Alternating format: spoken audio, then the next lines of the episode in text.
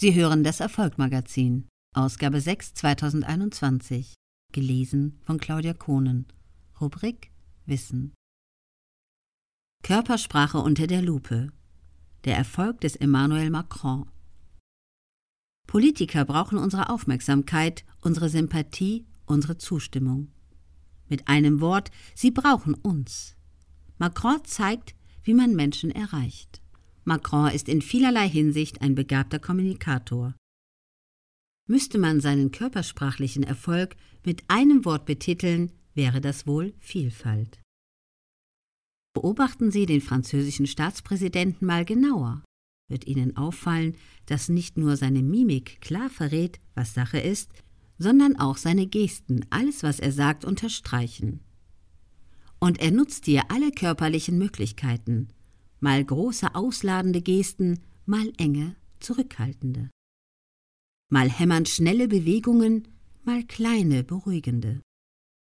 Emmanuel Macron kann zornig, ja richtig gehend aggressiv wirken, aber er kann eben auch entspannt und lümmelnd bisweil am Rednerpult, als wäre er mit Freunden an einer Bar. Und er kann eben auch staatstragend. So vermittelt er Emotionen und sein Publikum weiß, woran es ist. Und das gibt dem Menschen seit jeher Sicherheit. Wer seine Signale eindeutig zeigt, erzeugt weniger Missverständnisse.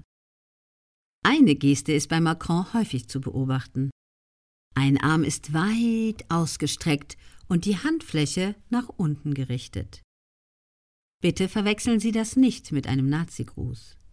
Davon ist Macron weit entfernt. Er macht das deutlich lässiger. Die große, weit ausladende Geste wirkt raumgreifend.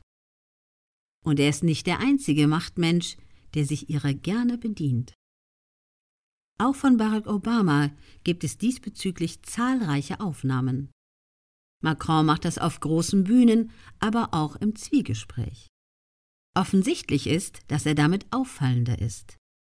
Ein Element in einer Gruppe wird umso sichtbarer, je größer es sich macht und je mehr Bewegung es zeigt. Deswegen fallen die Obama-Crons mehr auf als der Straßenkehrer bei Ihnen um die Ecke. Sie wissen nicht, welchen Straßenkehrer ich meine? Sehen Sie?